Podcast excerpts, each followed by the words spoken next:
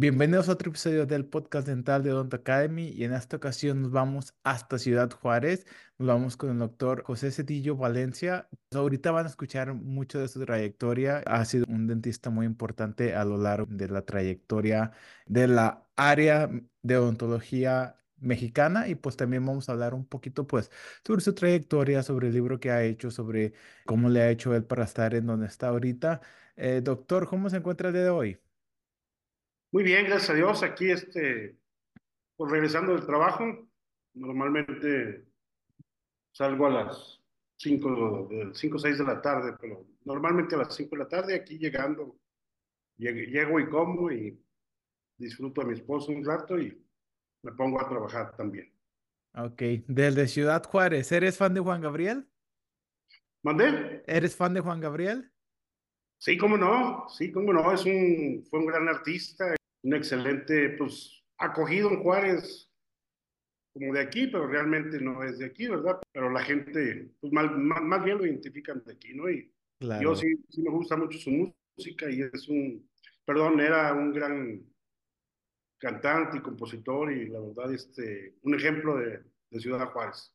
Claro que sí. Fíjate que yo le comenté a Víctor, no sé si te platicó, Doc, pero yo estuve en San Diego hace poquito fui a una conferencia y le mandé un mensajito por ahí a Víctor y le dije, hey, vamos a comer algo y rápido fuimos. Y le llamó mucho la atención, se le hizo muy curioso que yo he ido a Ciudad Juárez como por una semana y por cuestiones de trámites migratorios fui al, consulado y le llamó mucho la atención que me aventuré, este, me fui al centro, me comí unas tortitas de, creo que se llama de colitas de pavo, este, el Winnie, también me llevaron, bueno, estuve afuera de la casa de Juan Gabriel y como que se le hizo curioso, andaba ahí turisteando en Ciudad Juárez. Sí, sí, bueno, pues no hay mucho, no hay mucho que turistear en Juárez, tiene cosas bonitas. Lo que más tiene bonito pues, es su gente, ¿verdad? La gente de Juárez es muy hospitalaria, es muy abierta, las clases sociales no están muy marcadas, muy trabajadora la gente de Juárez, muchas cosas, por lo de Juárez se saben las cosas malas, ¿no? Claro. Eh, yo no soy de Juárez, pero que vengo y desde que estoy en Juárez, pues obviamente que es una ciudad que me ha acogido muy bien y pues aquí me casé, conocí una norteña y mis hijos nacieron en Ciudad Juárez, entonces para mí, pues aquí estudié posgrado, mi licenciatura, aquí me... Básicamente ahí. Sí, aquí he hecho mi vida, sigo aquí, estudié, estuve en la universidad, aquí estudié, y catedrático. Como maestro, entonces prácticamente, pues sí añoro mi tierra, que es León, Guanajuato, pero Juárez es mi, mi, segunda tierra mi tierra compartida. Perfecto.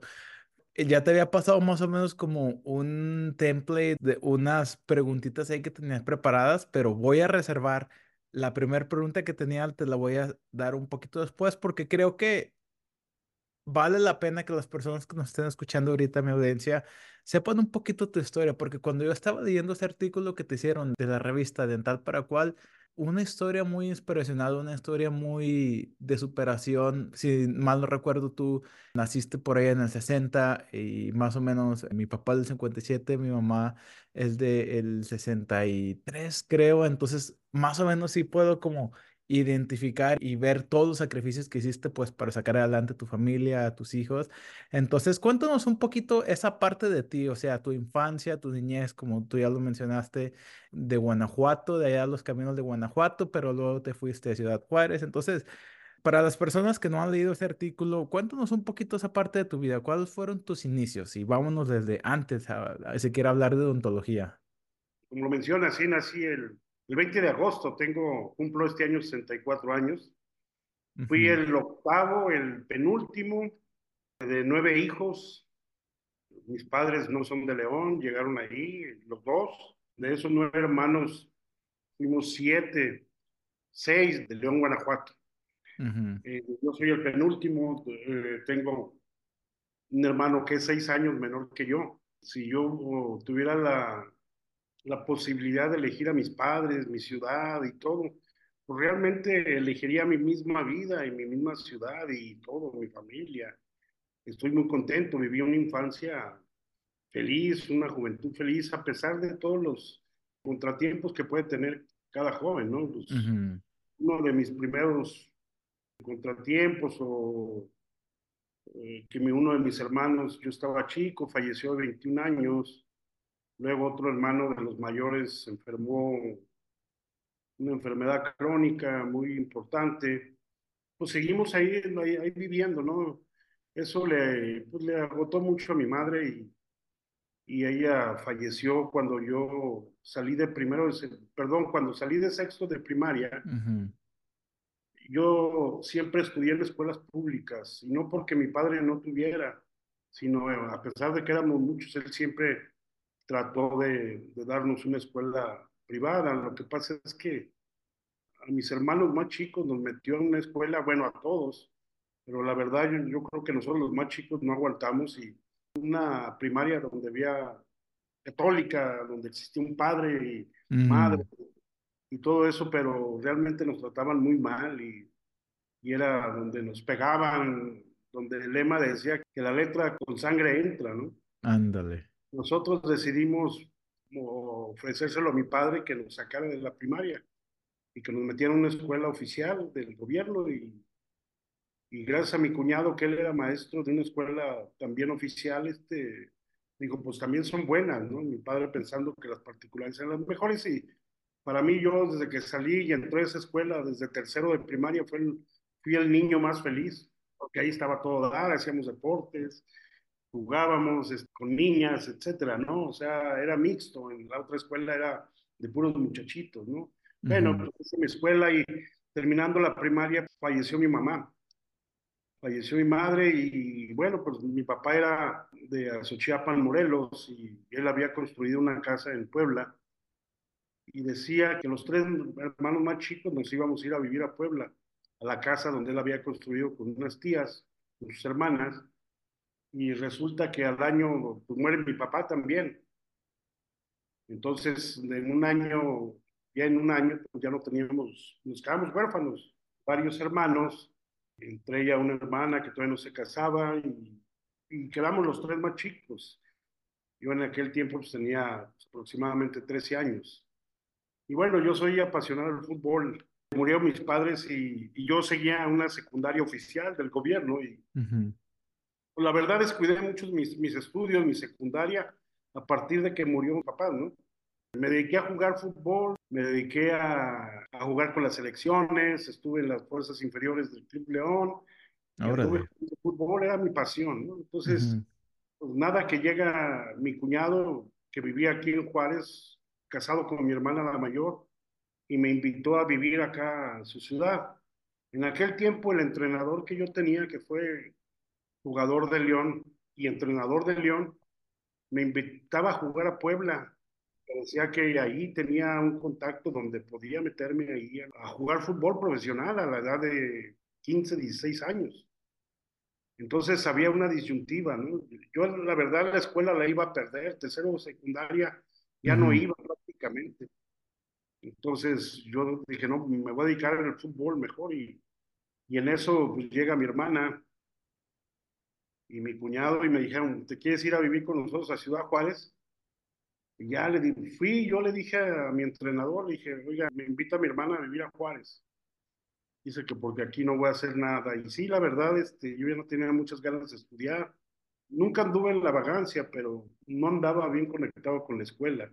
Me dijo el entrenador, claro, me dijo, ¿sabe qué? Si te invita a estudiar, porque él me veía, él me apreciaba mucho, precisamente a lo mejor mi condición de estaba sin padres, y ya en aquel tiempo inclusive hasta me ayudaban para la escuela y me pagaban cuando yo jugaba. Y me dijo, no, ¿sabes qué? Vete a estudiar mejor. Vete a estudiar mejor. Yo conozco muy bien este ambiente y, y bueno, pues entonces decidí venirme, terminé la secundaria por ayuda de mi cuñado, no, no pasé, me quedé con un extraordinario a título, así decían en aquel tiempo. O sea, tres intentos y no pasé y mi cuñado fue a hablar con el director y me pasaron por, así que por compasión. fue mi salvación, entonces vine a Ciudad Juárez y aquí estudié la prepa, también una escuela del gobierno, que es una prepa militarizada, que fue un cambio muy tremendo para mí. Y bueno, pues me gustó mucho después lo militar y me adapté. Fue muy difícil para mí cambiar de ciudad, de clima, de alimentación, de amigos, de todo, y en la plena adolescencia, ¿no?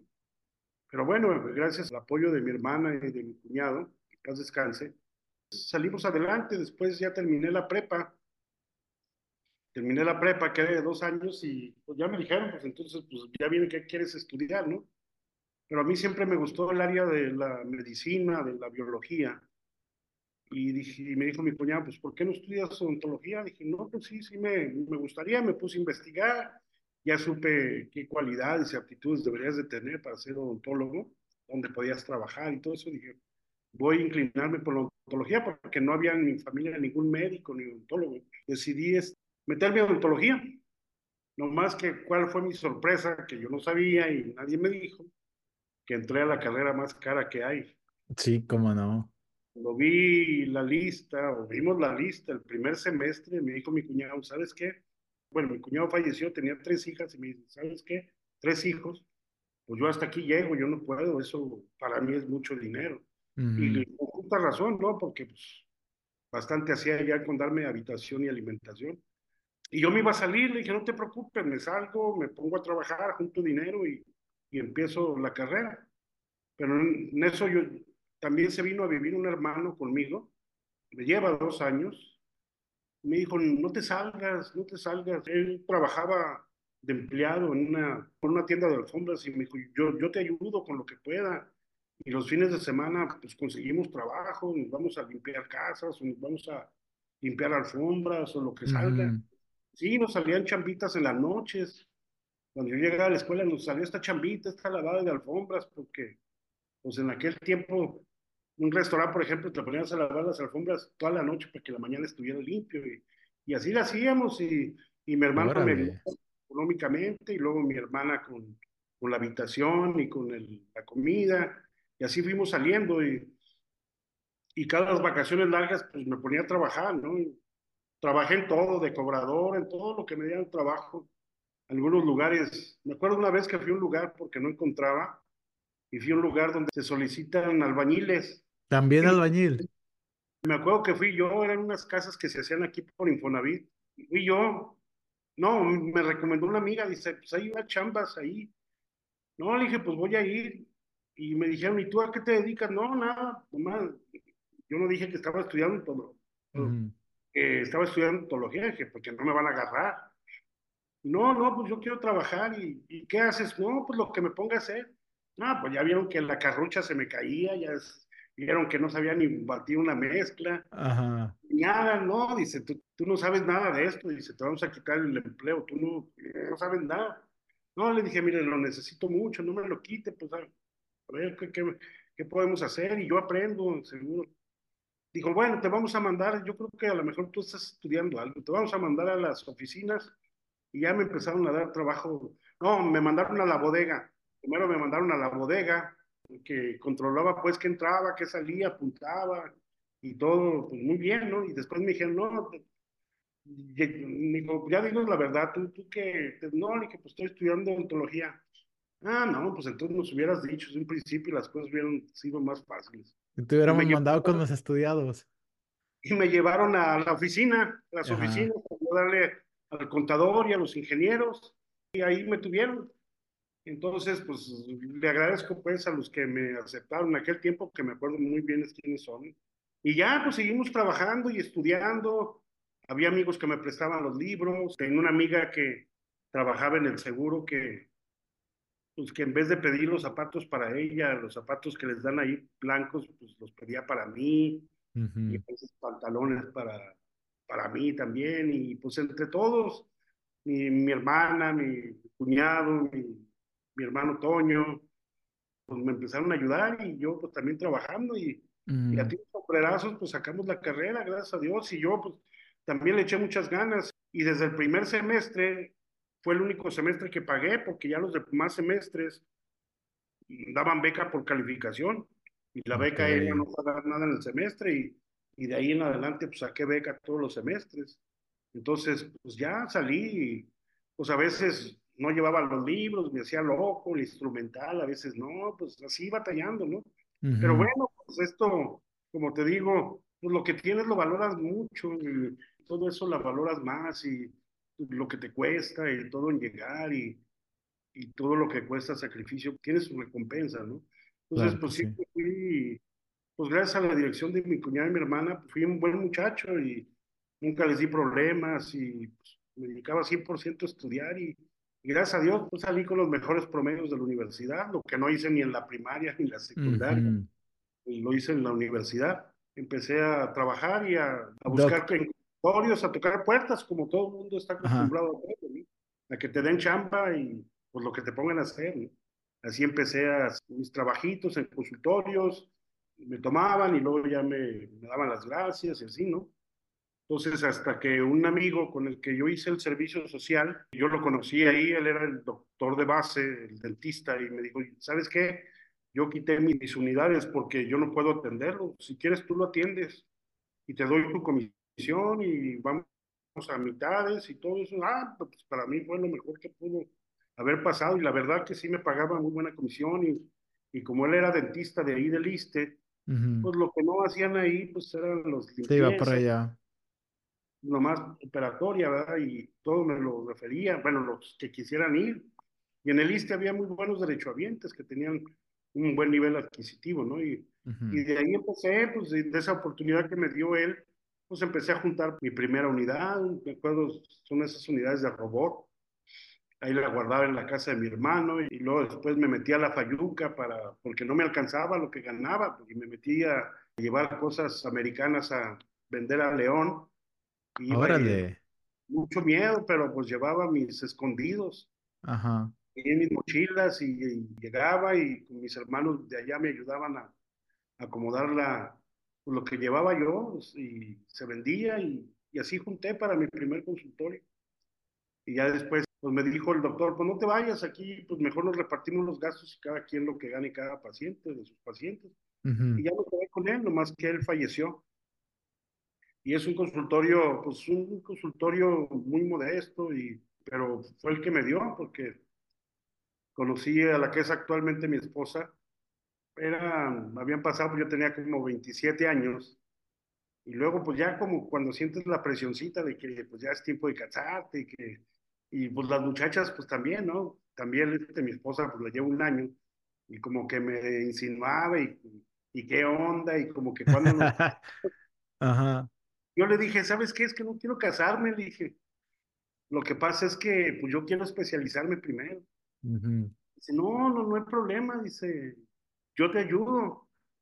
Y dije, no, es la chava lo que quiere es amarrarme, ¿no? yo te eso, yo te ayudo, como que lo veo, nos casamos y luego a ver qué. Sí, sí, sí. Y la verdad sí nos casamos y yo dije, no, pues ya cuando nos casamos, la vida de casado está difícil, Luego nació mi primer hijo, Pepe, porque al primer mes se embarazó mi esposa. Bueno, la embaracé yo. yo dije, no, eso está más difícil. Pero sí, pues empezamos. Ella trabajó en México un tiempo y me dijo, vámonos a México. Yo trabajo con la persona que trabajaba, tengo las puertas abiertas y tú estudias. Y en eso andábamos ya buscando la opción de irnos a México, pero en eso abrieron los posgrados aquí en Juárez. Y ya me metí a estudiar el posgrado y fue un poco más fácil, claro que batallé bastante, ¿verdad? pero fue un poco más fácil porque trabajaba aquí en mi consultorio, no, no lo cerré, trabajaba que podía, tres horas diarias trabajaba, y sábados y domingos, hasta que pues, salí de la universidad, salí de la universidad y salí del posgrado de prótesis y pues gracias ahora sí que al apoyo de, ahora de mi esposa, que pues la verdad se la rifó junto conmigo. Tuvimos muchas carencias, hubo muchas carencias y... Pero bueno, pues salimos adelante, ¿no? Y yo es lo que les transmito a los muchachos, que, que todo se puede en la vida. Es cuestión de, lo que cada quiera hacer, ¿no? Y ya de ahí en adelante, pues empezamos, brincamos a otro consultorio, igual, siempre fue inversión, inversión en, en el trabajo, en el consultorio, hasta que pues hemos logrado lo que, hasta donde hemos llegado, ¿no? Entonces, con mi hijo que nació y todo eso, pues sí fue más difícil, pero siempre con las metas de mi esposa, yo le, yo le decía, sabes que tú eres muy inteligente, digo, porque fuiste muy inteligente. Ella nunca me exigió vestido, nunca me exigió perfumes, tal vez alguna bolsa, viajes, o algún carro, ¿no? Traemos un carrito modestito, lo que más se podía, ¿no? Y realmente me apoyó, pues, me apoyó. Y decía, pues ahora hay, hay un dinerito, ¿no? Pero o sea, hay que comprar mejor esta unidad que está más nueva, hay que mejorar este rayos X, o hay que mejorar esto. Y así fuimos haciendo cosas, pues hasta la fecha, ¿no? Pues han pasado muchas cosas en el camino y todo eso, pero pues toda la vida fue de inversión. Y yo les digo a mis alumnos, más que nada, que pues que las cosas se pueden lograr y todo se puede lograr en la vida, todo es cuestión de que uno se lo proponga y todo requiere un esfuerzo y un sacrificio y dejar muchas cosas a un lado que pueden ser primordiales, ¿no? Entonces, claro. yo digo que la vida del odontólogo, cuando no tenemos quien nos apoye, cuando no tenemos un papá que nos pueda tal vez ofrecer un consultorio o algo, ¿no? O, o este otro tipo de ayuda, o hacerlo decentemente, la vida del odontólogo para recibir las mieles o la cosecha, para decir que estás yo les digo que la primera etapa es la siembra, después mantener la siembra y la cosecha viene al último. Entonces, puedo decir que después de 42 años, pues yo les puedo decir que ya estoy en la cosecha, ¿no? Y una cosecha bien hecha y bien fundada, honesta y decentemente, pero ya puedo decir que ya, ya estoy en esa etapa, ¿no? Después de haberle trabajado mucho, porque la vida del odontólogo, y más, por ejemplo, para mí, que yo no soy de Juárez, que no tenía gente conocida, nadie me conocía ni nadie, es más difícil empezar un consultorio porque no tienes de dónde arrancar, ni siquiera tienes familia, es más difícil, ¿no? Pero bueno, pues es igual, ser, tratar de ser honesto, honrado con los pacientes, siempre ser perseverante y siempre que los pacientes vieran que uno se está superando, porque, y hasta la fecha, hace rato lo estábamos hablando mi esposa y yo, es que el paciente cada vez que venga al consultorio, pues que vea una cosa nueva. Claro. Que parte del dinero que te está entregando sepa que se reinvierte en, el consultorio para darles mejor atención y para tratar de pues, dar la mejor consulta, ¿no? Y pues prácticamente, pues esa, no sé si fue mucho tiempo, porque cuando uno habla no se da uno cuenta, pero... no, no, todo bien. Es lo que hicimos, ¿no? Y luego, pues ya después en conjunto a eso, me invitaron a dar cuando salí del posgrado me invitaron a dar clase. Discúlpeme que te interrumpa, pero antes de que se me vaya a ir de la cabeza, le, me voy a regresar. Tú ya eres profesor. A ti te ha tocado de vez en cuando, me imagino que te ha tocado de vez en cuando ver alumnos en los que tú te ves a ti mismo, alumnos que le están batallando, alumnos que se topan con el factor económico. ¿Qué pasaba por tu cabeza? Porque fíjate, yo estoy tratando de ponerme en tu situación y pasaste de ser alguien que inclusive tú mismo creías de que, ok, la escuela no es para mí, la escuela no se me va, no se me está dando. ¿Cómo fue que tú pasaste a estar en el punto en el que ves o viste lo difícil y lo caro que era estudiar y que tú todavía dijiste, como sea que tenga que ser, yo me voy a ir a trabajar de noche, me voy a trabajar bañil de todo. ¿De dónde nació tu amor por la carrera, por la odontología o qué era lo que te mantenía dentro y lo que te estaba diciendo, no te salgas, esto es para ti, de aquí es donde tú vas a salir adelante. Pues el ejemplo de mi padre, ¿no? Que lo perdí a corta edad, pero los primeros años dicen que son los claves para ti, ¿no? sí, cómo no. Mi padre siempre fue una persona trabajadora y sacó adelante una familia grande de tres integrantes, ¿no? Entonces, ese fue mi mayor ejemplo. Y otros de mis ejemplos fue mi cuñado y mi hermana, que pues, eran personas que me estimulaban demasiado, ¿no? Que también ese consejo me daban, tú puedes hacer, tú puedes hacer lo que tú quieras, todo está en ti. Entonces, yo veía, y sí, la verdad, aunque también la universidad fue pública, fue una universidad autónoma de Ciudad Juárez, que es una universidad del gobierno, que no te cobran como una particular, obviamente, yo sabía pues que todos mis compañeros pues eran de, pues, de buena posición, ¿no? ¿no? No vamos a decir ricos, ¿verdad? Pero pues algunos sí, ¿verdad? Pero, pero la mayoría bien, con familias y que los papás pues, los apoyaban, ¿no? Sin preocupaciones. sí, y yo al principio decía, bueno, pues yo dije, bueno, ya cuando entré a ontología y que vi el ambiente y vi de qué se trataba ya y que empezábamos a hacer que las profilaxis, los primeros pacientitos, yo estaba muy emocionado. Y yo decía, pues no, es que yo la tengo que hacer, o sea, no, No hay no, opción. Yo la tengo que hacer y yo creo que esto es lo que me gusta y no lo voy a dejar y si dejo un semestre, lo tendré que volver a retomar. Pero ese, lo- mi hermano también que me decía, pues no lo dejes, mira, pedimos libros prestados o te vas a la biblioteca o a ver qué haces y la verdad este, así fue. Pero sí me contagié el primer semestre de que me encantó la carrera, me encantó y dije, no, yo, yo sí quiero ser odontólogo y sí, sé que es muy cara, pero lo tengo que lograr, lo tengo que ujú, lograr, aunque termine la carrera en 10 años años, 12 años, pero yo lo voy a hacer. Pues me ayudaba a mí a estimularme, a trabajar duro y en esa edad, pues no, pues sí te cansas, pero, pero la verdad, este, te cansas, pero bien, ¿no? Y Ya. dices, bueno, voy logrando esto. Ya logré el primer semestre, y dije, ah, qué padre, ahora tengo todo el día para trabajar, pues voy a juntar para el siguiente semestre y lo voy a lograr, así como, y luego ya cuando empiezas, que crees en ti, que, que nomás tienes que estudiar, entonces, ay, pues sí puedo, pues me saqué en anatomía un 10, exenté ujú, anatomía, y luego esas me empezaron a gustar las materias, y luego ya vienen de odontología, y sí te estimula mucho cuando sacas, que no es determinante, ¿verdad? Las buenas calificaciones. Digo, es más importante tal vez la inteligencia emocional o muchas cosas, ¿no?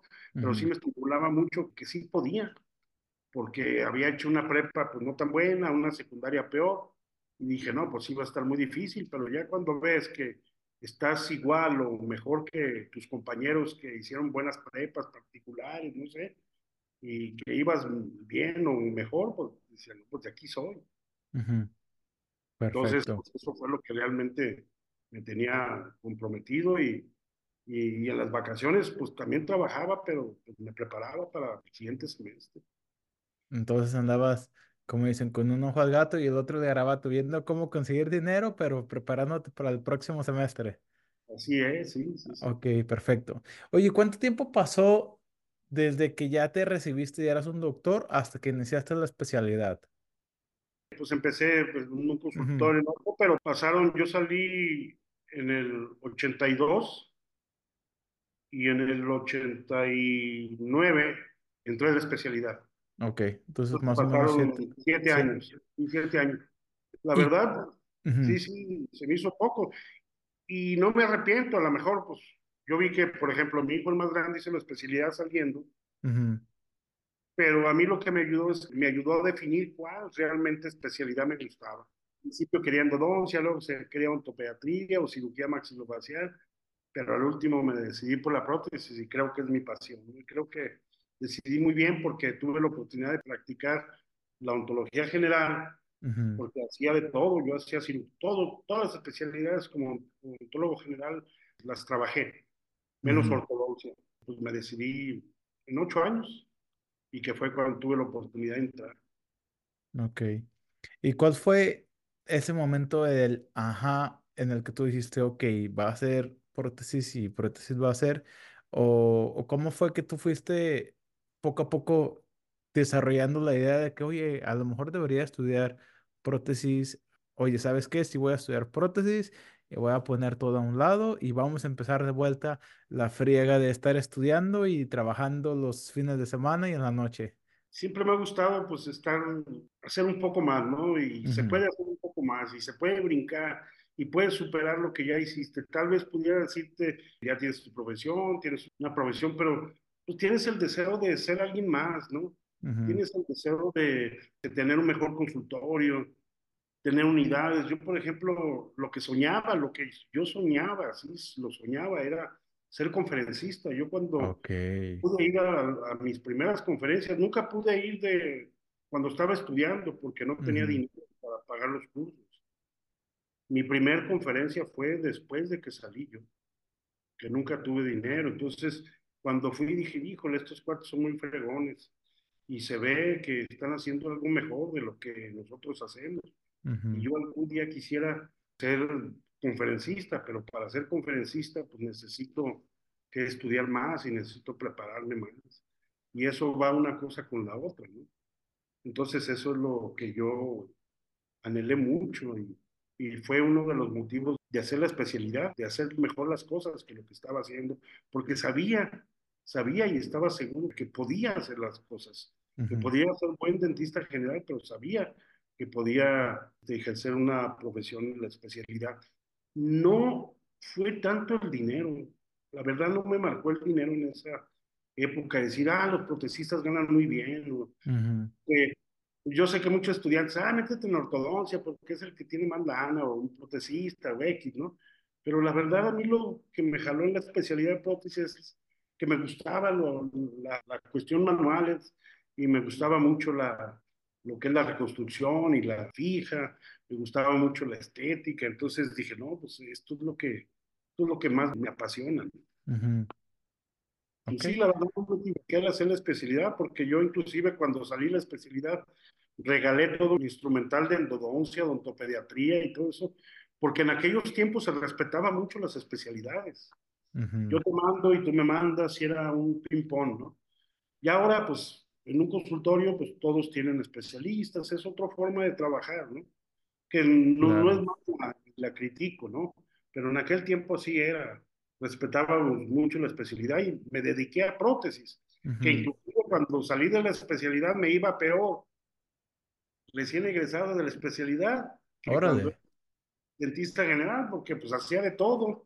Y le decía, no, pues al endodoncista, no, endodoncia ya no, periodoncia no, extracciones tampoco.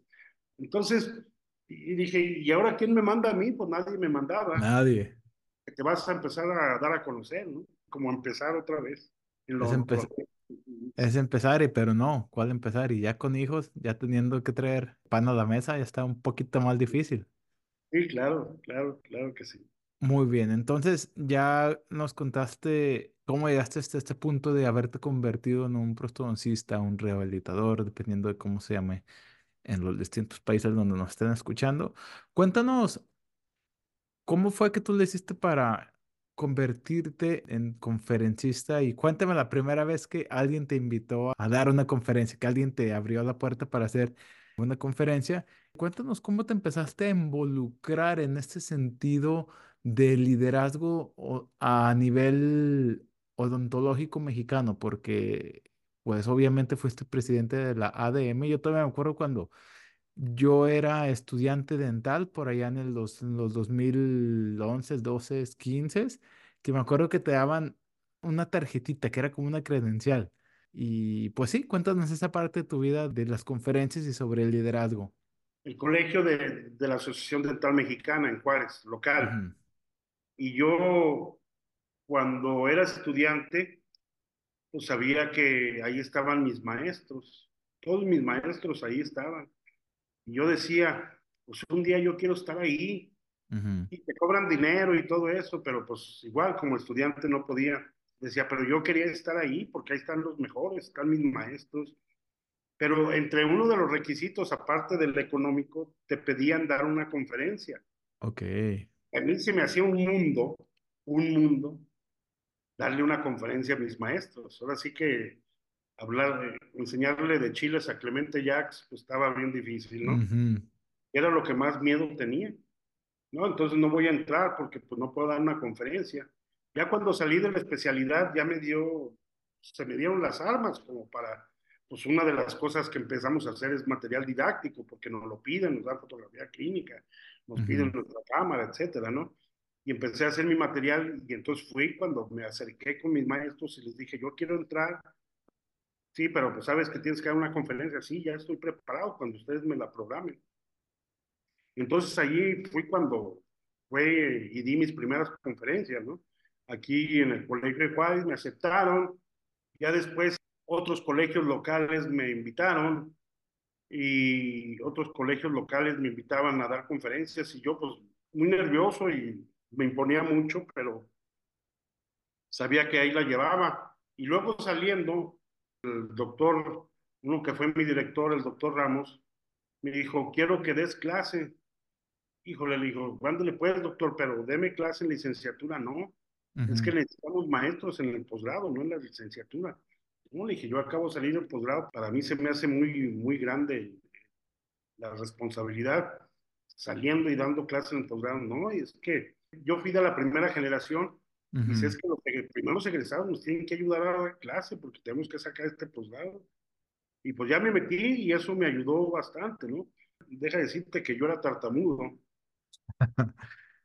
y la verdad, mis hijos te pueden decir que, y mi esposa, y se me quitó cuando empecé yo a dar clase, se me quitó cuando empecé a dar a mis primeras conferencias. Y luego después de aquí empecé a, a, salir, que me invitaban aquí en el estado, ¿no?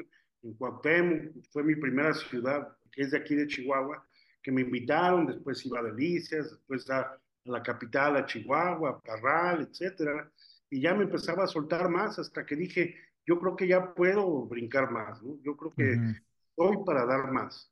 Y cada vez me preparaba, eso no te da, pues te da satisfacción, pero no te da económico, no, porque al contrario, te quita cuando te quita. tus primeras conferencias, no nomás no te pagan los viáticos, sino aparte tú pagas, tú te inscribes y tú dabas, pagabas por dar conferencias, tus temas libres. Pero un amigo y yo me invitó a dar conferencia a México y me fui a México a dar mi primera conferencia en el Centro Médico Siglo XXI, ahí di mi primera conferencia eh, de una hora y me gustó. Dije, no, al rato tengo que dar otra mejor conferencia y me tienen que invitar por más tiempo. Y ya después, pues ya de ahí me salió la iniciativa para inscribirme como conferencista de la Asociación Dental Mexicana. Y te pedían de requisito mínimo tener 20 horas efectivas de temas de conferencia. Y yo ya las tenía, me inscribí y me empezaron a hablar en ciertas ciudades. Entonces, igual, ¿no? Pues como cuando trabajas con pacientes. Si haces bien las cosas, pues te invitan a, a dar más conferencias, se te van abriendo las oportunidades. Me metí a la cuestión gremial más y, y de ahí ya sale pues que cargos gremiales este, en la Asociación Tal Mexicana y de tesorero, secretario, todas esas cosas, ¿no? Pero realmente me he desligado de todo eso porque a mí lo que más me gusta, lo que me ha gustado es la docencia. La docencia es lo que más me ha gustado y me retiré de esas cosas de presidentes, de asociaciones, renuncié a varias, no quise entrar en algunas, y, pero lo que más me gusta es lo académico, es lo que me apasiona, me gusta y lo hago con mucha alegría, ¿no? Y ahora pues las cosas han cambiado y ahora me salí del ADM porque ya fui 32 años conferencista del ADM. También me jubilé como maestro de la universidad. Ya también me retiré con 33 años y, y pues hay que darle oportunidad a la gente joven, a la gente nueva, que traiga nuevas ideas para no ser un fósil más en las universidades de los que están toda la vida, ¿no? Claro. Que Claro, como yo le decía a mi esposa, mientras siga yo en la universidad, voy a tener que seguir innovando y darles cosas nuevas a los muchachos. Pero pienso que ya era un ciclo que tenía que cerrar y, y pero eso no quiere decir que no sigan lo académico. Sigo dando cursos, conferencias y he entrado en algunas innovaciones, ¿no? En hacer algunos inventos de materiales, algunas técnicas, he trabajado en, en diseño de instrumentos, he trabajado con compañías, he asesorado y todo eso, ¿no? Entonces, seguimos obviamente en esta rama de la ontología y con esto que me apasiona, ¿no? Menos, menos. Ahora ya, pues prácticamente las conferencias que salgo, pues ya son pagadas por las casas comerciales prácticamente, ¿no? Entonces ya creo que estoy cerrando ese ciclo también porque pues, las veces que salgo, pues ya tengo que pensar en mi jubilación, en mi retiro. Tengo que pensar poco a poco. Ya tengo 42 años de dentista, tengo casi 65 años. Y entonces, pues tengo que pensar que algún día, pues a lo mejor la vista no me va a ayudar o tal vez el curso. Porque yo pensaba, mi plan de retiro era los 60 años, ¿no? Pero la verdad, yo ya tengo 64 y a mí me apasiona, yo ya no me quiero retirar. Pero sí, tengo que valorarlo a qué edad me puedo terminar, ¿verdad? Bien, o sea, así como salí de la universidad, no salí mal, sino porque ya no daba clases, o porque daba lo mismo, o porque ya no daba el ancho, porque me corrieron, ¿no? Salí como debe salir un buen torero, ¿no? Con todas las de la ley salí muy bien, que hasta mis directivos no querían que me saliera, ni mis propios alumnos, pero pues, sí se tienen que cerrar los ciclos para salir así que con todos los honores, ¿no? Bien. ahorita aparte también con salud, ¿no? Porque yo, Claro que sí. que yo también lo que quiero ahora, al salirme de la universidad, pues quiero disfrutar la vida. ¿Y qué, qué es lo que disfrutar la vida? Pues no es nada material, sino es, para mí es viajar, es conocer, es disfrutar con mi esposa, salir a, a todos lados. Entonces ahorita mi esposa también se jubiló de maestra y, y prácticamente andamos por todos lados y salimos cuando, cuando podemos, que ya es muy seguido, ¿no? Entonces, Ujú. eso es disfrutar la vida y también yo le tengo que dar a lo que mi esposa ha sacrificado por mí, ¿no? Su Claro tiempo, que sí. estar conmigo y ahora yo le digo, pues, ¿qué quieres hacer? Llega ese tiempo, ¿no? O cuando le dice a la esposa, ¿qué casa quieres comprar? ¿Qué Ujú. carro quieres tener? ¿A dónde quieres ir? ¿Qué perfume quieres? Todo eso llega, ¿no? Entonces, pues en eso estoy yo, estoy disfrutando la vida. Claro, pues ya no están mis hijos, pero bueno, estoy disfrutando pues, otra vez la vida de, pues, la vida de, de novios y Claro, gracias a Dios, así como tú decías ahorita de las conferencias, el ego te pierde, a todos nos pega el ego. A veces te sientes muy fregón, a veces porque das conferencia o porque sales de un posgrado y ya piensas que eres el mejor y no, lo que la vida te va aterrizando y te va diciendo, bájale, no, no eres porque eres profesionista, no vales como lo que vales como persona, es lo que realmente se debe de admirar, ¿no? Claro, Entonces, todas esas cosas las va dejando uno atrás, el ego y todo eso, ¿no? Entonces ya eso pasó en mi vida atrás hace mucho tiempo, ¿no? Entonces, pues lo que quiero es, con salud, disfrutar de la vida con mi esposa, disfrutar a mis hijos y bueno, pues eso para mí es el éxito en la, en la carrera, ¿no? El éxito, pues no, no, no es lo material, ni es lo que lograste, ni Ujú. cuántas conferencias hiciste, ¿no? Para mí el éxito es tu familia y, y mi familia la conservo muy bien y tenemos nuestros detalles como todas las familias, ¿no? Ya, Pero, pero para mí eso es lo mejor en la vida, ¿no? Que dar conferencias o que ser buen maestro. Para mí es ser buen padre, buen esposo y darles buen ejemplo a mis hijos. ¿sí? Eso claro fue, sí. y eso es para mí el éxito, ¿verdad? Ujú. Y yo a mis hijos les he dado dos consejos. Una, que no den clases en la universidad y la ¿Por otra qué? es que no den, que no den conferencias, que se dediquen a su consultorio. Ok, el consultorio es tu plan de trabajo. Puedes este, preparar material, puedes hacer muchas cosas, pero a la escuela le tienes que invertir mucho tiempo, ujú. porque si te metes a ser maestro, tienes que ser de los mejores. Y ser de Ok, los mejores implica mucho tiempo que vas a descuidar y a sacrificar un poco tu tiempo de trabajo. O bien te vas a dormir a las 2 3 4 de la mañana, ujú. porque tu día no te va a alcanzar.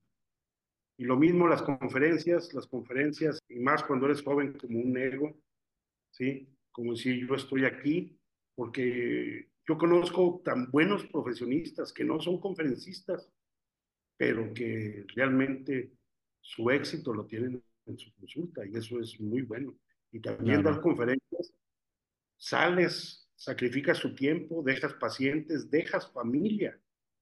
Y yo no quisiera que mis hijos dejaran a sus familias ni a sus esposas, que convivieran. Yo les digo a mis hijos ahora que están grandes, no se acuerdan cuando yo los dejaba, por ejemplo, con mis hijos, a veces me tocaba dar conferencias de sus cumpleaños, a veces algún cumpleaños de mi esposa, a veces muchas cosas, ¿no? Entonces, pues yo creo que, claro, yo le digo, si les gusta, bueno, pues adelante, yo los apoyo, ¿no? Ya. O les digo cómo más o menos se puede hacer, pero pues que lo haga pues, realmente alguien que les apasione. No me han hecho caso porque sí les gusta dar conferencias. Es lo que te iba a decir. Hace poquito se estaban los tres en el escenario compartiéndolo. Y, y eso fue lo más grande para mí, fue el momento más emotivo de conferencista, compartir un escenario con mis dos hijos. Ujú, Ya me había tocado con Pepe, pero nunca me había tocado con Pepe y Víctor. ujú, Entonces eso fue, me hicieron un sueño realidad. La Asociación Tal Mexicana y bueno, Sergio Curiel, que nos, nos invitó a los tres, ahora nos está invitando otra vez porque pues, dice que llenamos y, y que fue muy bien esa sala y que quiere que este año repitamos. Bueno, pues vamos a ujú. ver, ¿no? Yo dependo mucho también del tiempo de mis hijos. Mis hijos están despegando y Claro que sí. Sí, en Pepe con su nuevo consultorio, su tiempo vale mucho. Su tiempo que no está en la silla vale mucho. Claro que sí, claro que sí. Entonces, este, pues sí, sí, fue un, gran evento para mí. Y bueno, pues hemos hecho publicaciones también los tres, a veces con Víctor, a veces con Pepe, y también les ha gustado publicar. Y bueno, pues me dice Víctor, a mí ojalá, pues sí me gustaría un día dar clases. Eso ya lo deciden ustedes, ¿verdad? Pero como consejo les daría eso. Y yo pues sigo todavía las conferencias y me siguen gustando. Y me siguen gustando y salgo y no voy a dejar de salir. Pero ya es más... Más relax. sí, más tranquilo.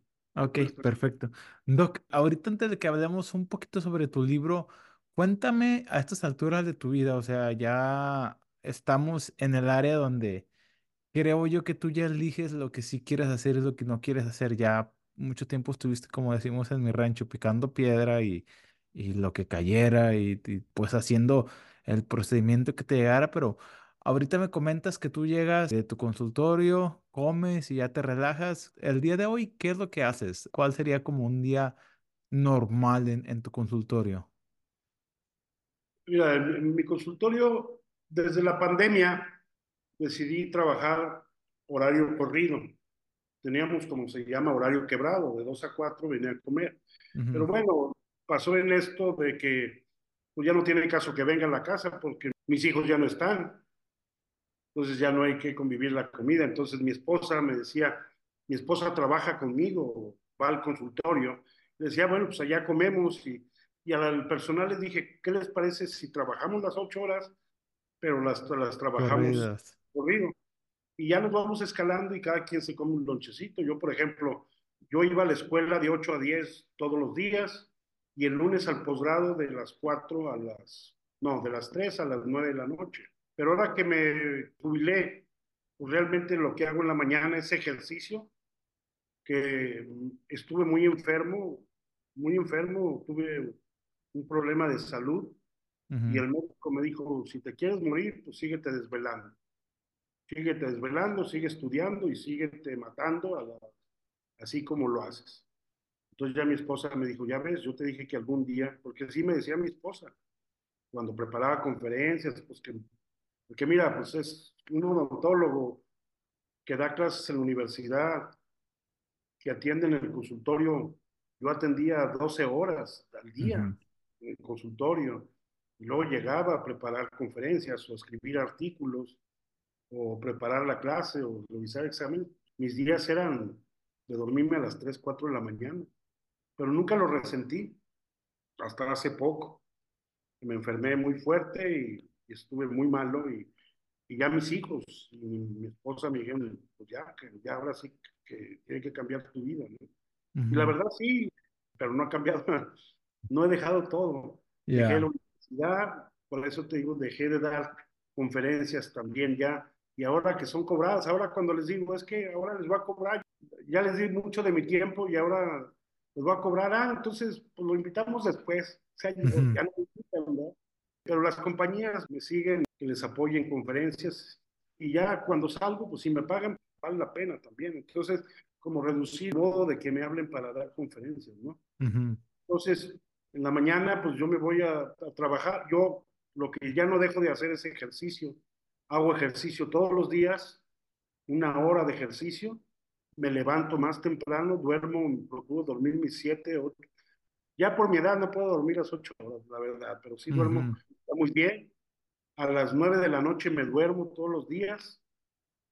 Entonces llego a trabajar, yo termino a las cinco y no te atiendo a ningún paciente más, pero estrictamente y religiosamente a nadie más. Así me vaya a pagar lo que me tenga que pagar y que sea muy atractivo. ¿no? Entonces a las 5 nos salimos y me vengo a mi casa y ya como, como bien, formal, porque allá en el consultorio un lonchecito entre paciente y paciente y aquí llego como a las 5, descanso un rato, platicamos mi esposa y yo y me quedo trabajando de cualquier manera, siempre tengo cosas que hacer. Ahorita estamos en otro proyecto de no digo qué porque se me puede cebar, pero sigo trabajando, sigo escribiendo y sigo preparando mi material, mis conferencias, sigo tomando mucha fotografía. Afortunadamente con el escáner y con la ontología digital, impresoras y todo lo que se vino, pues realmente yo ya no quería invertirlo, pero lo invertí. Y fíjate que ha sido una gran elección porque ya no trabajo en laboratorio, entonces también trabajaba en laboratorio, ahora es más fácil. Ya no hay casi modelos que seccionar, que delimitar y muchas cosas que hacía, ¿no?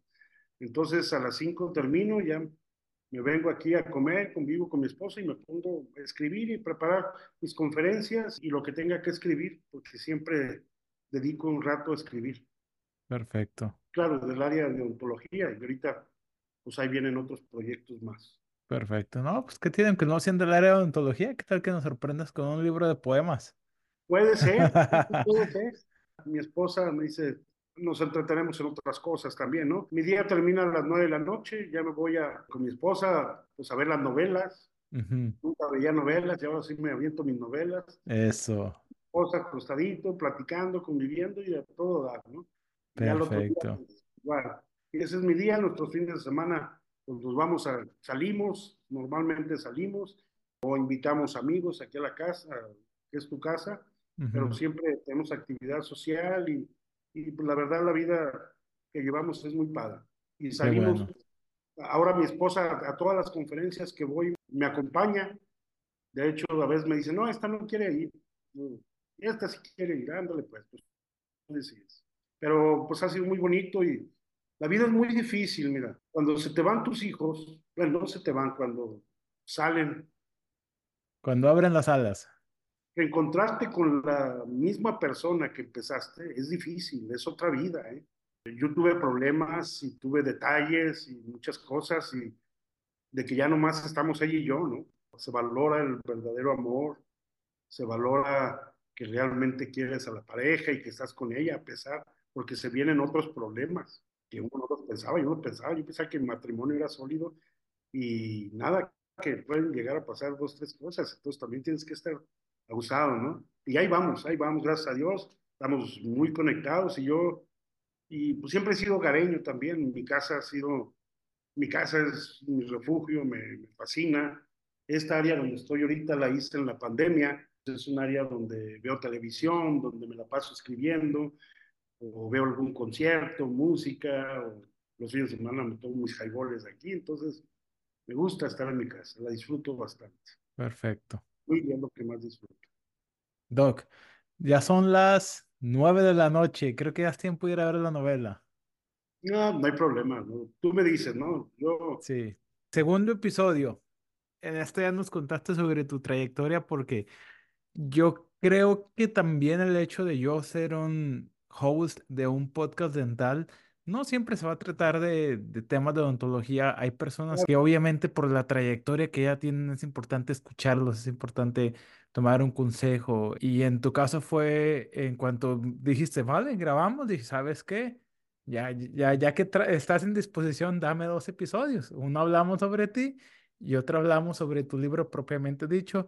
Hablamos sobre materiales bioactivos. Invitamos a tu coautor para que nos cuenten un poquito de tu libro, pero en este yo estoy muy contento, me llevo mucho aprendizaje, disfruté mucho escuchar tu historia y ahora que te estoy escuchando, sé por qué la calidez de Víctor, que es el único que he conocido este personalmente, pero yo le dije a Víctor, cuando yo conozca a tu papá, lo voy a felicitar por el muy buen trabajo que hizo al criarte, porque es un buen ser humano, es un buen muchacho y ya que estamos aquí echándole ganas como profesionales de la salud en Estados Unidos, creo que él y yo también conectamos de esa manera Felicidades por todo lo que ha logrado. Este Pepe acaba de abrir su consultorio, que yo no conozco más mexicanos que tengan su propio consultorio, entonces está muy bien que ellos nos estén representando y pues a ver cómo le va. Yo sé que le va a ir bien, pero pues ya sabemos que ah, son altas y bajas, ¿verdad? Claro, claro que sí.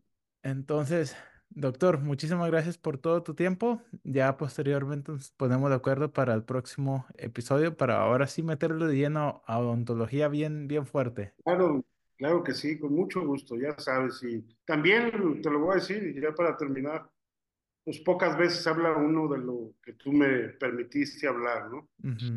Y no quiero ser el, o decir, mira, es el héroe, él, lo hizo, él se pudo. Si algo le sirve, que yo hubiera escuchado muchas cosas, ¿no?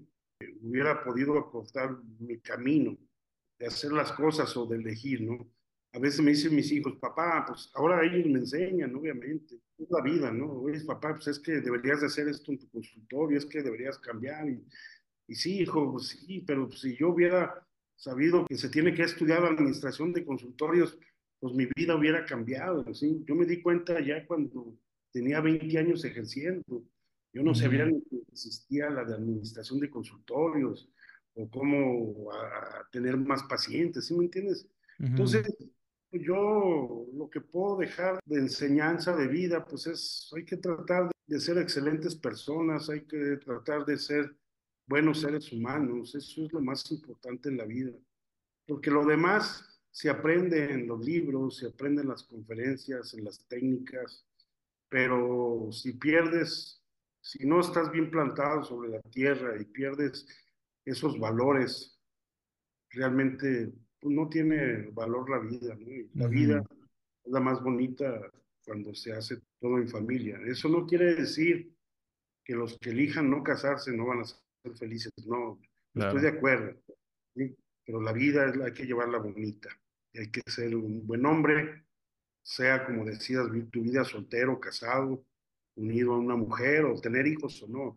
Tampoco la felicidad es ser dentista, la felicidad no es tener hijos, la felicidad no es como el cuento, te casaste y fuiste muy feliz, eso no es. Y ahora que soy abuelo, tampoco es la felicidad. La felicidad está en uno y no puedes derramar felicidad si tú mismo no eres feliz. Claro. Entonces, puedes ser feliz siendo tú mismo para poder ser feliz con los demás. Y eso es para mí lo más importante. Perfecto. Bueno, pues eso es todo. Entonces, este, perfecto. disculpa tanto rollo, pero tú me diste chance. Realmente. La que no gusta el rollo del coterreo y como ya es como uh, después de horas, ya se vale todo. Sale. Entonces, pues ahí estoy a la orden y con tiempo pues, nos ponemos de acuerdo. Sale, pues, doctor, muchísimas gracias. Estamos al pendiente y pues muchas gracias por compartirnos ese aspecto de tu vida. Y pues nos estamos viendo. Yo sé que en algún lado nos vamos a encontrar por ahí, pero algún día. En una biblioteca. No creo. no creo, pero quién sabe, pues que sí. Ándale, pues. Muy bien. Gracias, eh, muy amable por el tiempo. Ahí lo tienen, amigos, el doctor José Cedillo, que nos compartió su historia y pues estén al pendiente del, del segundo episodio para hablar sobre sus libros y para hablar sobre todos los materiales bioactivos. Nos vemos.